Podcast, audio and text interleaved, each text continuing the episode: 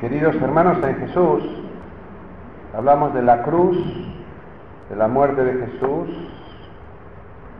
Después de la muerte resucita y se aparece a María Magdalena, luego a los discípulos, discípulos de Maús, los otros discípulos, y va haciendo todo un camino de encuentro personal, de terapia, para ir eh, sacando todo lo que impide vivir la unidad interior. Había prometido la promesa del Padre, ya en el libro de los Hechos nos dice que estaban reunidos María, los discípulos, algunas mujeres, y estaban pidiendo que viniese el Espíritu Santo. Viene el Espíritu Santo en el capítulo 2 de los Hechos, al día del día de Pentecostés, estaban todos reunidos en el mismo lugar. De pronto vino del cielo un ruido semejante a una ráfaga de viento que resonó en toda la casa donde se encontraban. La promesa del Padre, el Espíritu Santo, viene no solo a una persona, sino a un grupo de personas y nace la iglesia. Vieron aparecer unas lenguas como de fuego que descendieron por separado sobre cada uno de ellos. Todos quedaron llenos del Espíritu Santo y comenzaron a hablar en distintas lenguas, según el Espíritu les permitía expresarse. En la Anunciación, el ángel le dice a María, alégrate. María dialoga con el ángel, dice sí a la venida de Jesús, y en ese decir sí a la venida de Jesús, el Espíritu Santo obra la venida de Jesús en María. María se va a toda prisa para visitar a Isabel. María aprende a saludar. María aprende a llevar el Espíritu Santo en ella, lleva a Jesús y en el saludo Isabel queda llena del Espíritu Santo y el feto salta de alegría en su seno. La venida de Jesús, la venida de Dios a la tierra es la venida de la alegría, si uno va analizando, María se llena de alegría, Isabel se llena de alegría, Juan se llena de alegría, Simón, Simeón lo toma en sus brazos, se llena de alegría. Ahora los apóstoles se llenan de alegría, la alegría. Y la alegría es buen espíritu, Dios es alegría infinita. Eso es bueno que meditemos sobre este acontecimiento. Ya el saludo. A veces en las, en las películas de la vida de Jesús vemos la alegría, vemos el amor, vemos la manera de saludarse, la manera de amarse, vemos los vínculos, vemos la plataforma adecuada para dar amor y recibir amor. Qué bien que se está aquí, alguien me ama, amo a alguien, hay vínculos. Eso es lo que ocurre ahí en la primera comunidad. Bueno, llega ahí el Espíritu Santo, todos quedan llenos de Él y empiezan a hablar sin temor. Es decir, que el miedo se va, los obstáculos para amar se van. En el segundo capítulo, después de empezar Pedro a predicar con poder las maravillas de Dios, la primera comunidad. Nosotros hablamos de la casa de oración o de la primera comunidad, que eran los carismas, los dones, los frutos. Todos se reunían asiduamente, se reunían a la enseñanza de los apóstoles para escucharla, Escuchar la, la de los apóstoles es hacer la lección divina. ¿Qué dice la palabra? ¿Qué me dice la palabra? ¿Qué le digo a la palabra? Si estos apóstoles se reunieron en oración para pedir el Espíritu Santo, y vino el Espíritu Santo, y llegaron todos llenos del Espíritu Santo, y empezaron a predicar y a dar testimonio con poder de las maravillas de Dios, quiere decir que también nosotros nos podemos reunir, pedir el Espíritu Santo y experimentar que se empiezan a dar estos carismas, dones y frutos. La enseñanza de Jesús puede ser la alegría, puede ser el amor, pueden ser distintas cosas, puede ser eh, también la verdad. Si uno analiza la verdad os hará libres. Si analiza amaos unos a otros como yo os he amado, es el amor, alegraos, estad siempre alegres. Os lo repito, vivir siempre alegre.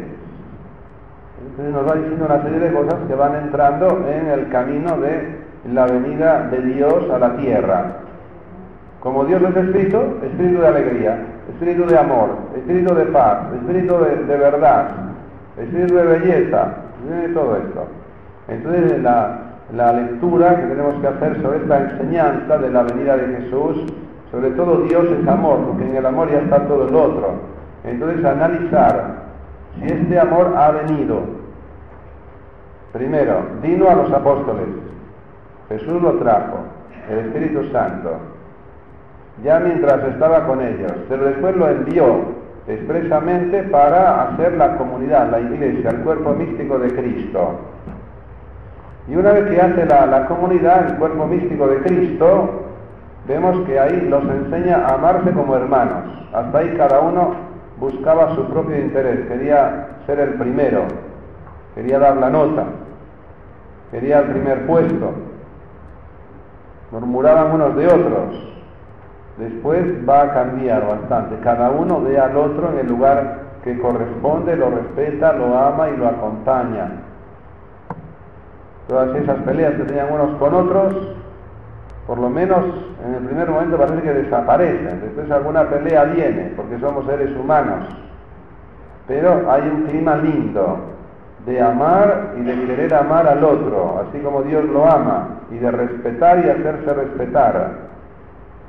Dice que además de la enseñanza de los apóstoles, que enseñaban a vivir el amor, a recibir amor de Dios y a dar amor de Dios a Dios y a los hermanos, dice participar en la vida común, que es la fraternidad. El Padre nuestro es la oración de la fraternidad. Experimentar que Dios es nuestro Padre. Tenemos un Padre común, por eso podemos vivir juntos, negros, amarillos, blancos, de todos los colores, porque tenemos el mismo Padre. Tener el mismo Padre es lo que nos lleva a nosotros a experimentar que somos hermanos. Más allá de lo que hacemos, decimos o tenemos, somos hermanos. Entonces la vida común. El otro es mi hermano y eso es superior a lo más lo que hace, dice o tiene. A las oraciones, orar unos por otros, aprender a orar, Jesús enseña a orar sin cesar. No solamente enseña a orar el Padre nuestro, sino que también nos dice ahí en San Lucas, en el capítulo 18, que alguien le preguntó, quiero orar sin cesar. Oren sin cesar, oren siempre, nos dice Jesús. El primero ruso es el que dice, quiero orar sin cesar. Y aquel monje le dice cómo tiene que hacer. Y le manda a repetir, Jesús, ten piedad de mí, soy un pecador. Muchas veces tres mil veces. Llega el perino ruso y le dice, todavía tengo mucho tiempo que no sé qué hacer, seis mil veces. Vuelve otra vez y le dice, todavía me queda mucho tiempo libre, doce mil veces. Así que pueden entrenar ustedes. Así no se dan manita, ni murmuran, no tienen tiempo de nada. Y después doce mil. Y luego le dice, mira, ahora todas las veces. Todas las veces. Quiere decir que continuamente desde Dios podemos trabajar orando. Le llaman oración en concomitancia. Hay oración exclusiva. Uno está en la oración, como están ustedes aquí ahora. Es bueno que mientras uno predica haya clima de oración, clima sobrenatural, es decir, que hay gente orando, acá y fuera de acá. Cuando uno está en oración, la palabra de Dios entra como rocío suave que cae sobre la hierba, cae sobre nuestro corazón el corazón lo acepta bien. Cuando está dándose manija a lo loco, el corazón se cierra. Eso decía el Papa, abran los corazones a Cristo. No tengan miedo. ¿Ven? Abrir el corazón a Cristo. Es el clima para que entre el amor.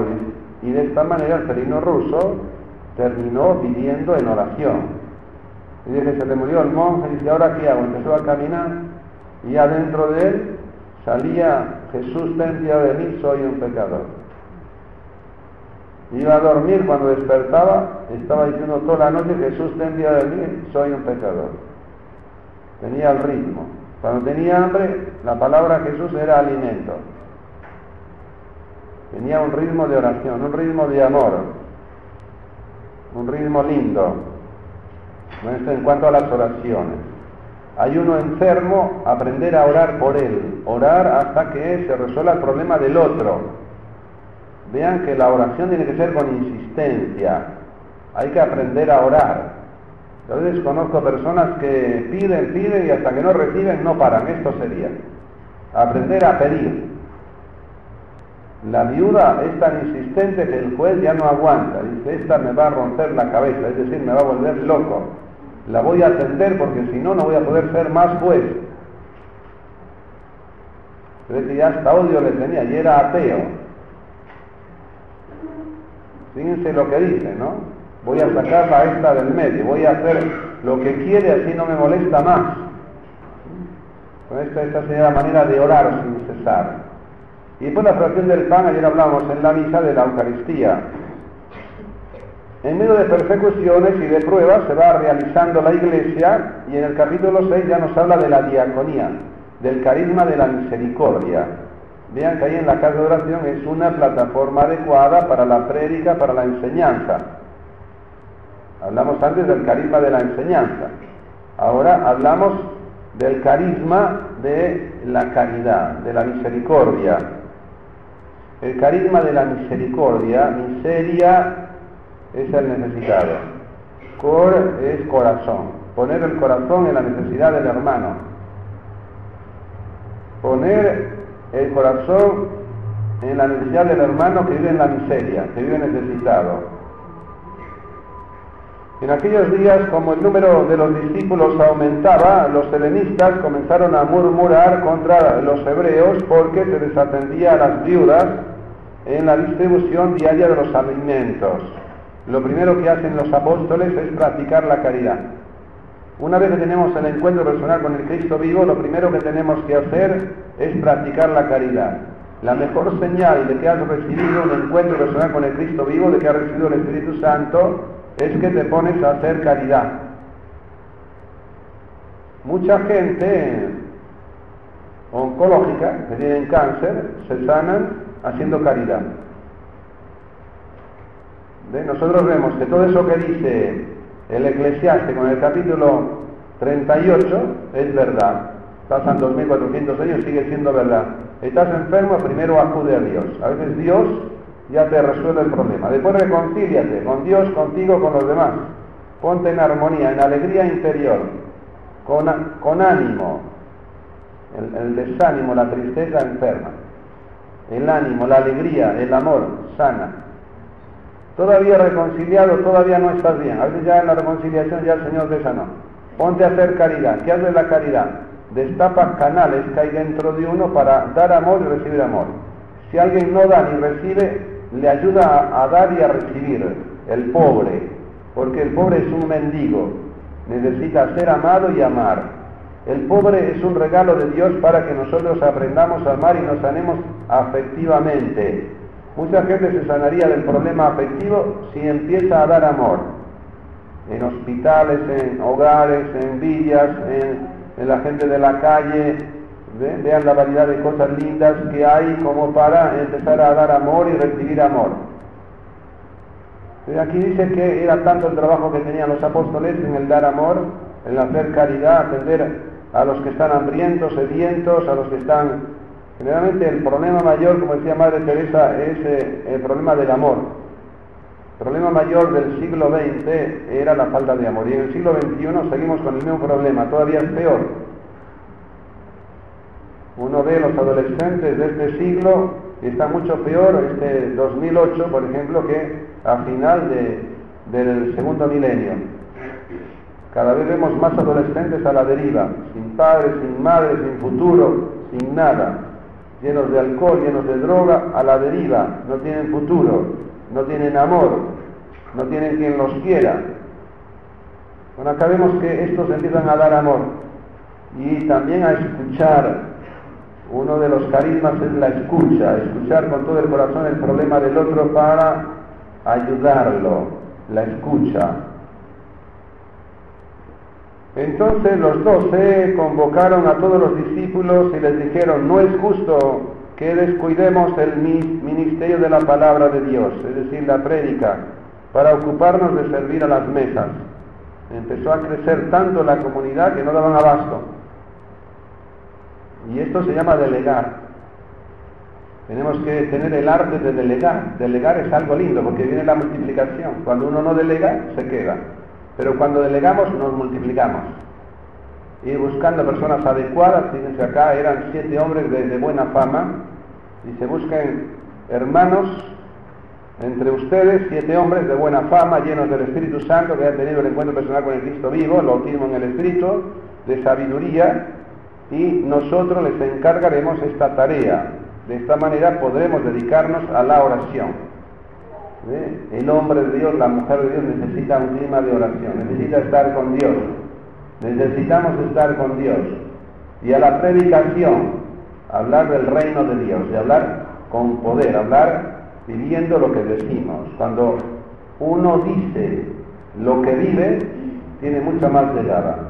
Tenemos que ser testigos de la palabra de Dios. La palabra de Dios es verdad, es auténtica. Nosotros lo hemos, lo hemos visto, lo hemos comprobado continuamente. Escuchamos testimonios de que Cristo está vivo. Cristo me ha cambiado la vida, Cristo me sanó, hoy mismo yo lo he escuchado. Cristo cambió mi vida, mi familia que estaba tan mal, ahora están bien, la madre y la hija que se van a las patadas peleando, ahora se van bien. Esto continuamente. La persona triste que ahora está alegre. ¿eh? Ahí vemos una variedad de hechos que nos pueden ayudar para ver lo que sería este reino de Dios y cómo se va multiplicando cuando hay una iglesia viva y unos van dejando lugar a otros. Entonces la prédica pasa a la enseñanza, los que están más preparados y tienen ese carisma, otros en el ejercicio de la caridad, los que tienen ese carisma, otros en el ejercicio del discernimiento, cada uno según el carisma, y en la misericordia ven que hay una variedad muy grande. Eh, los carismas son para atender niños, niños especiales, ancianos, leprosos, hay una variedad muy grande. Ancianas, jóvenes, drogadictos, que tienen HIV, vean la variedad de cosas que hay para la misericordia.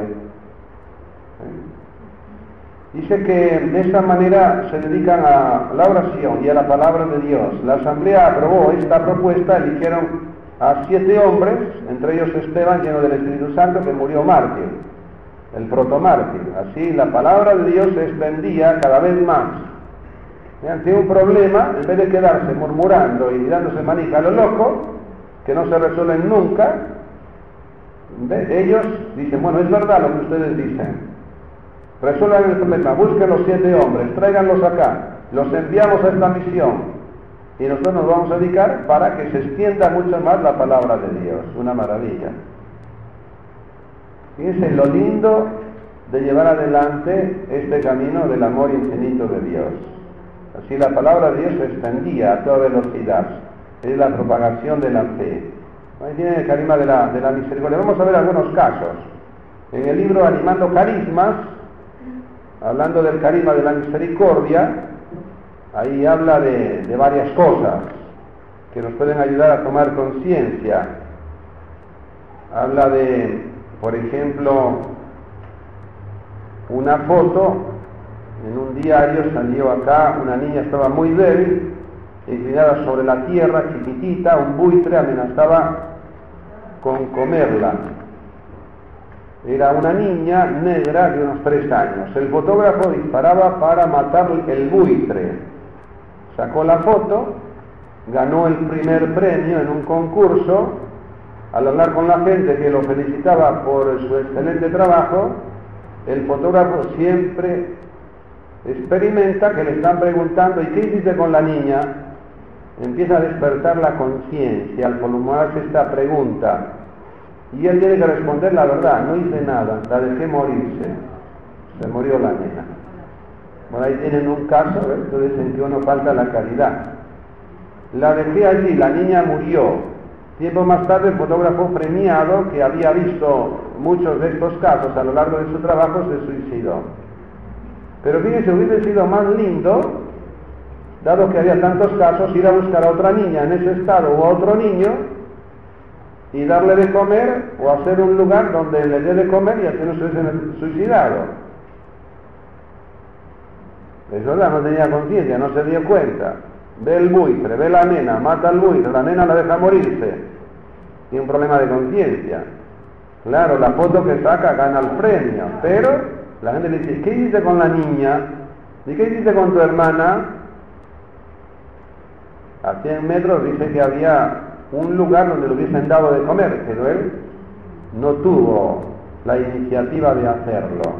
Ahí tienen como en el camino de la vida nosotros vamos a ir viendo en distintos momentos que se nos presentan casos como este para llevar adelante la, la misión.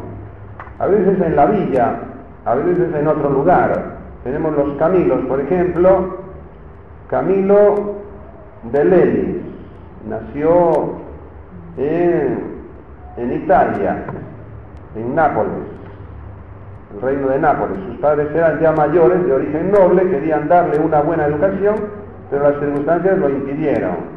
La madre murió cuando él tenía 13 años y el padre no podía contenerlo por su carácter inquieto y travieso y por su adicción al juego.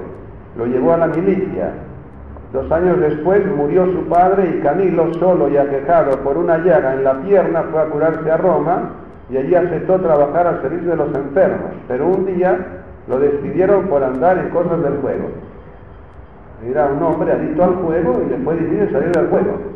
Fíjense, el amor, el ejercicio de la caridad con los enfermos impedía que jugase, pero le venía la tentación, lo que llamamos la abstinencia, y volvía otra vez.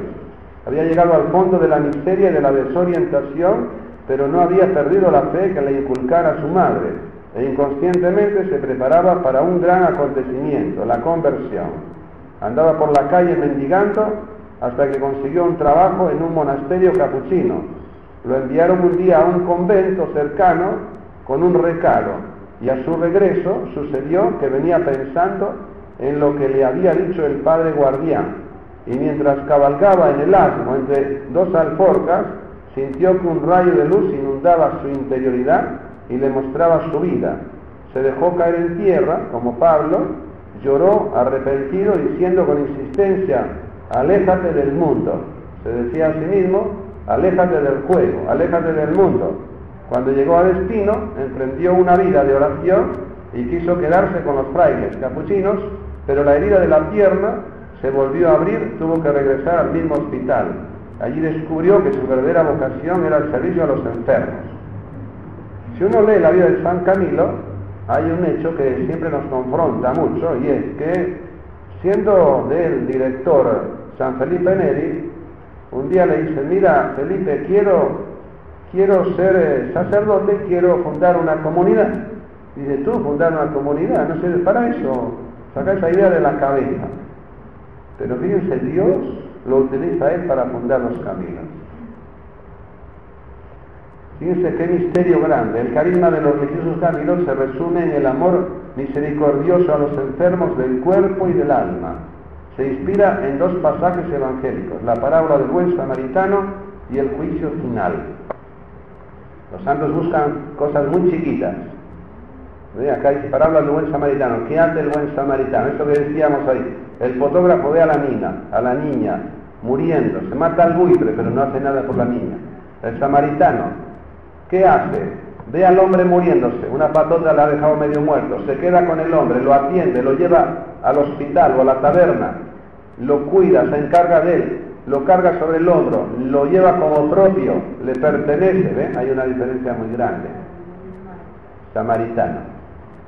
Y lo otro que dice acá es eh, el juicio final. Lo que hayas hecho con el ser humano, lo has hecho con Dios. Allí tienen un, tienen un caso para que puedan eh, meditar sobre esto.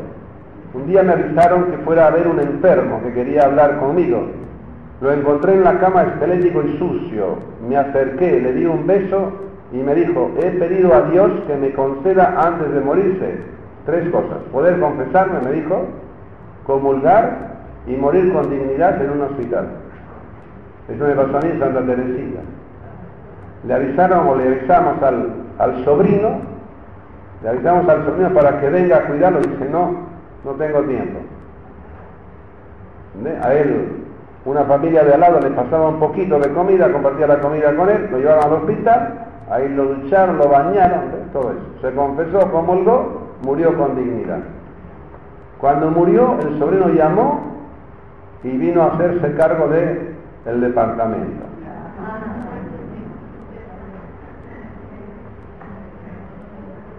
Este, este caso me ocurrió a mí. Pero otro más, el del abuelo Elvio. El abuelo Elvio tenía una familia linda y, y se le cruzó una tana y se fue con la tana. Y entonces los hijos se ve que quedaron muy heridos. Un día se le cruzó una espina, estaba comiendo pescado, le tuvieron que hacer una traqueotomía y quedó mudo. Así vocalizando podía uno saber lo que decía. Él pintaba, él trabajaba, él hacía cosas. Quedó en el hospital y un día me llaman desde el hospital y dice, padre, ¿pueden hacerse cargo de, de este hombre que está aquí y nadie lo quiere? Hasta la tana desapareció.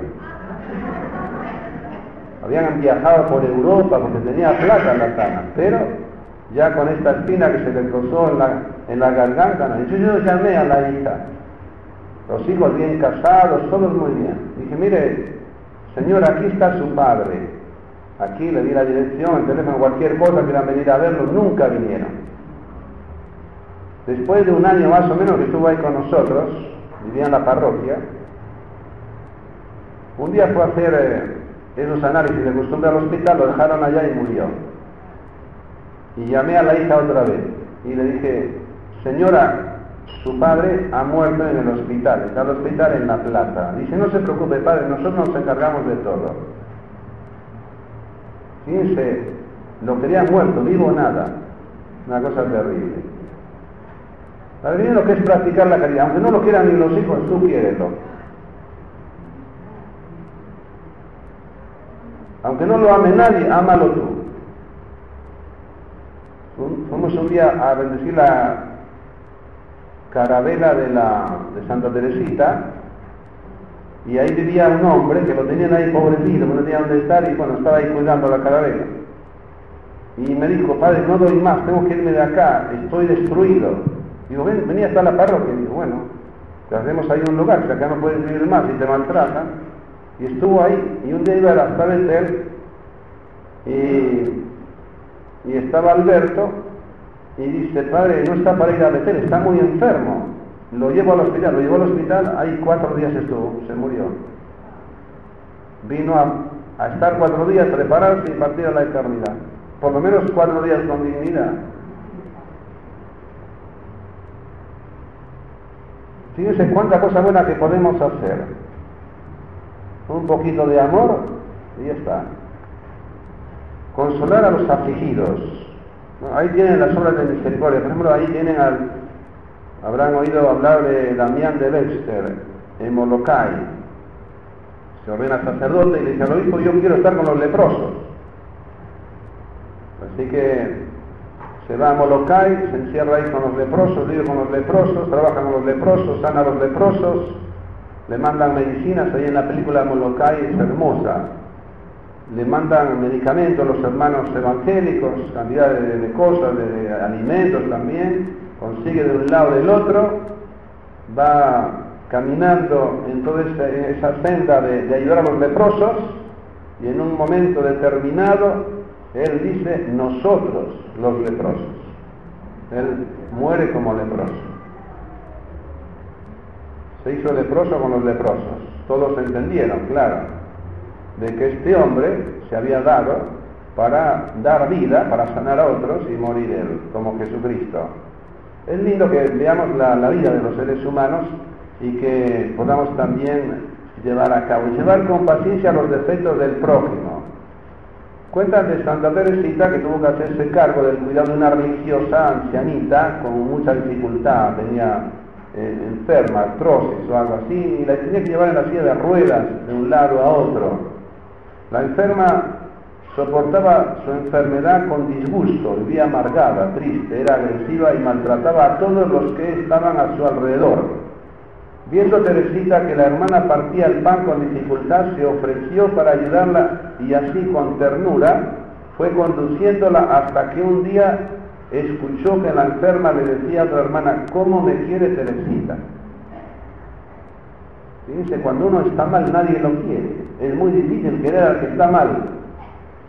Ahora fíjense, Teresita se da cuenta, primero la pequeña delicadeza del amor, a fuerza de mirar al cielo y hallar los tesoros de la misericordia, Teresita descubre que es Dios mismo quien baja para encontrar al hombre.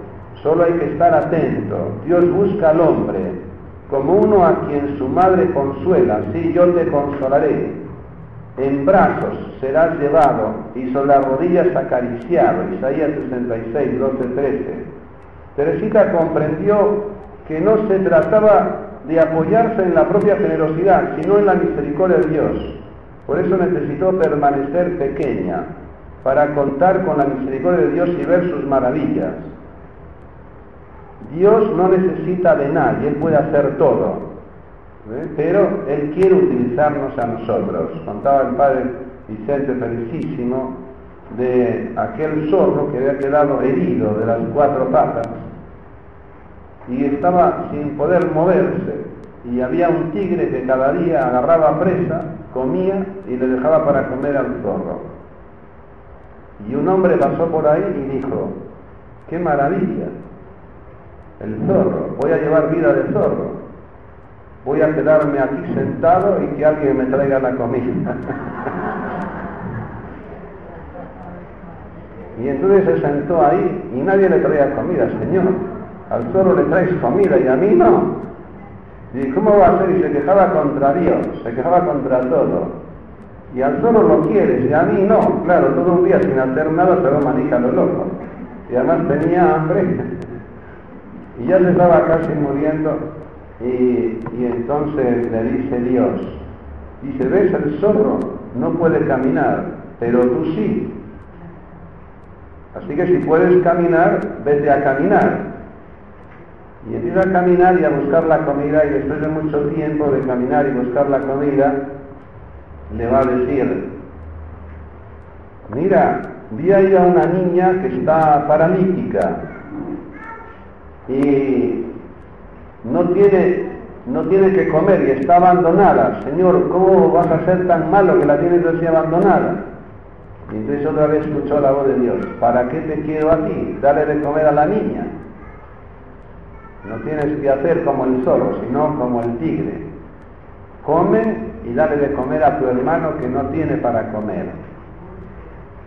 Es un camino lindo para ir meditando entonces sobre llevar con paciencia los defectos de los hermanos.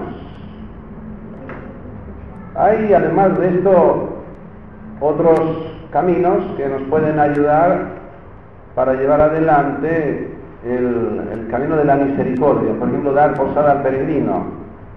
Hay santos, a veces no sabe uno si existen o si existieron o no existieron, y uno de ellos es San Alejo.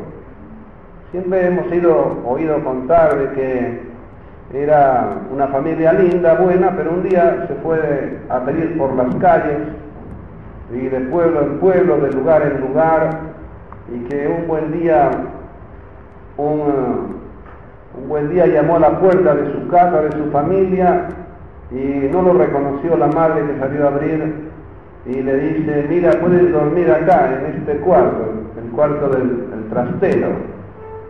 Después cuando se levantó a la mañana, dice que reconoció que era su hijo y que estaba muerto.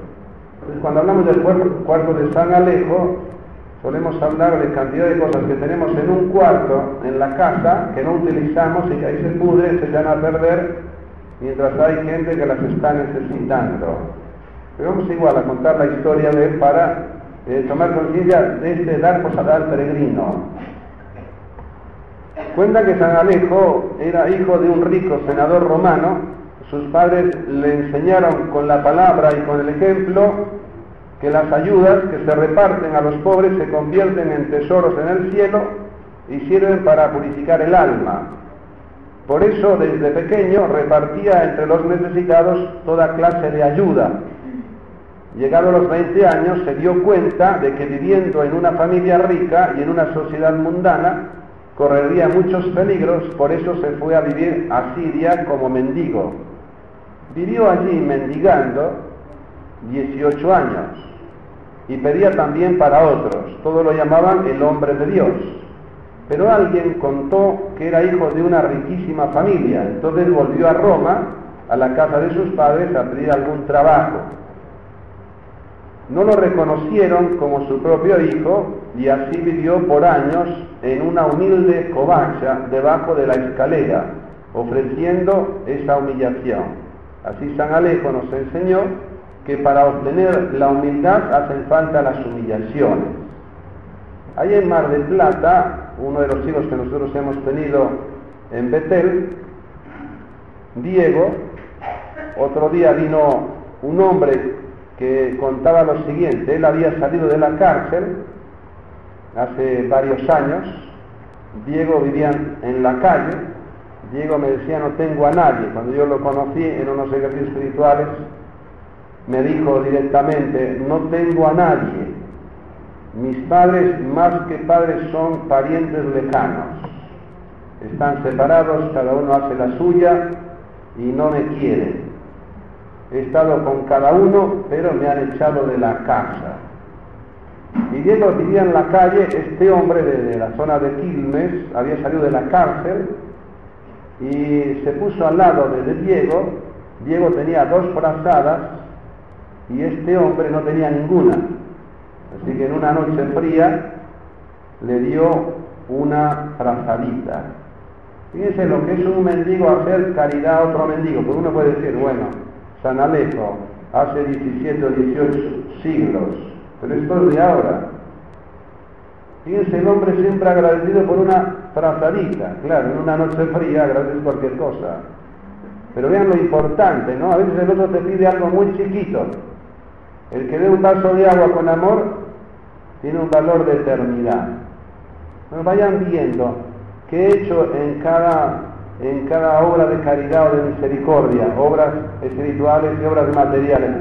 Porque si somos cristianos vamos a ser examinados en el amor y todo lo que hemos hecho en el amor no pasa nunca, no pasa jamás, tiene valor infinito.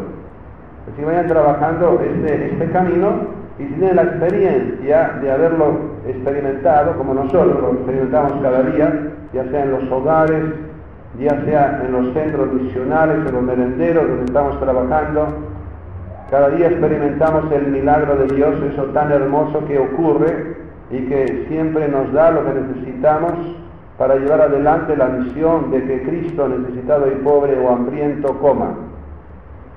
Al final de, esta, este camino, de esta plática, yo quería también invitarles a hacer un programa saludable. Además de analizar la misericordia en tu vida, qué hay, qué falta, por dónde empiezo, o análisis de la realidad, análisis doctrinal que dice la fe, y el diagnóstico, si no haces caridad, eres un muerto espiritual, así directo. Aquella mujer que fue a estar con Madre Teresa unos meses, cuando fue pensaba que hacer caridad era como el postre, y cuando vino dice hacer caridad es como comer, si no comes te mueres. Bien, entonces la caridad también está con uno, y uno puede vivir amargado o puede vivir feliz. Si vive feliz, ya a la noche cuando se acuesta, se suele acostar con, cantando. Si te, acuestas cantando, te levantas contento. Tenemos ya que ir metiendo alegría desde la noche. Tenemos que ir poniendo todo esto adentro. Cuando ves una película de terror, te vas a dormir y te levantas angustiado. Cuando te acuestas peleando, pónganse la mujer y el marido peleando, no pueden dormir en toda la noche. Pasan peleando uno con otro. Bueno, entonces el programa saludable. Hay que ver qué tiene cada uno del programa enfermizo, la tristeza, la angustia, el miedo, lo que es la bandera de Satanás, los enojos, los odios, todo lo que es del mundo del mal, los vicios y lo que tiene la bandera de Jesús. Es bueno que cada uno en un papel lo vaya escribiendo, los que quieran, y hacen este programa saludable, ponen el nombre y lo ponemos debajo del corporal en la misa, después cada uno se lo lleva a su casa, así lo pueden llevar para proponérselo. Nosotros vemos cómo la gente da testimonio de la alegría y cómo ha cambiado la tristeza a la alegría con solo tomar la decisión de querer estar alegre. Lo mismo pasa con el amor, con la misericordia, y lo mismo pasa con vivir un clima saludable. Según cuentan los que entienden de esto, el que vive triste y angustiado y en un programa enfermizo trabaja con 72 músculos y está siempre de cama, no da más. El que trabaja con alegría, trabaja con 14 músculos y está siempre feliz. Puede hacer lo de la casa, ayudar al enfermo que tiene, amigo, vecino, familiar, puede ayudar a otros, siempre está feliz. La casa es una fiesta. El otro tiene la casa que es un velorio. Puedes hacer de tu vida una fiesta o un velorio. Cuando yo me acuesto cantando, me levanto contento. Y cuando me levanto a la mañana, me puedo levantar como un zombie o me puedo levantar dándome cuenta de lo que estoy haciendo. Si levantar un alfiler del suelo vale infinito, que decía Santa Teresita, mucho más cuando yo me lavo, me peino, me visto, me miro al espejo el otro día le dábamos un espejo en una de las dinámicas para que cada uno se vea y se como es. Hay gente que no se quiere ver. Es una cosa terrible, no se quiere ver, se ve fea. ¿Y cómo te ves fea? ¿Y por qué te ves fea? Si eres linda, si Dios te hizo con amor y Dios hace hermosas a las criaturas, hay que ayudarla a quererse. Fíjense lo importante de ayudar al otro a quererse, a amarse, a aceptarse como es, a mirarse al espejo, Camina y sonríe, haz lo que haces, hacer lo que uno hace con todo el ser y el presente que decíamos ayer. Saluda con el corazón. Cuando uno vive con el corazón, vive con todo el ser y lo que hace lo hace con todo el ser. Si es de noche, yo cuando me levanto suele ser de noche, por lo menos largo tiempo del año, contemplo las estrellas. Me encanta contemplar las estrellas, leer en las estrellas, da paz. Ahora ya leo en casi todo, en el mar, el viento, los árboles, los pajarillos. Ahora cuando escucho, cuando veo, todo relaja. Veo una oveja, veo un corderito, veo una vaca, todo anda al ritmo. Fíjense, el ser humano va al ritmo de la creación. Las familias, las comunidades que hacen al ritmo de la creación. Hoy todo es descartable, todo ya, todo rápido, todo se desarma, no servimos para nada así, hasta el cuerpo humano anda todo medio rengo, medio desarmado, que no está mal de un lado, está mal del otro.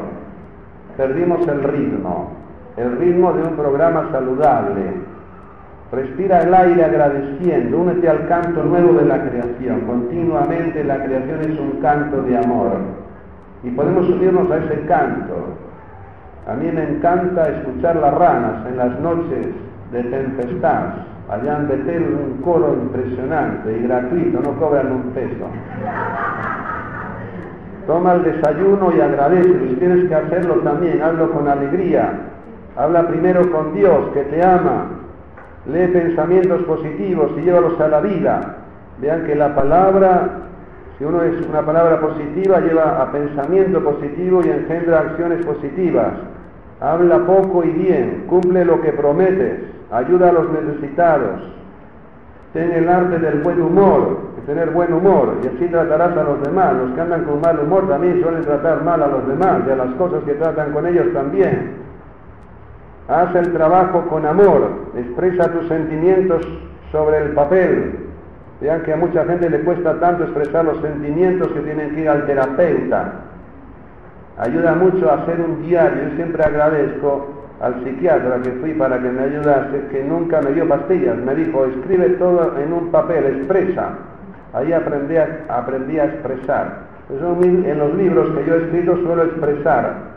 ¿eh? Aprendí a expresar. Ya hace veintitantos años, casi 30 años, o sí, ya, ya no casi, ya hace 30 años que yo hablé con este sacerdote psiquiatra y me hizo mucho bien.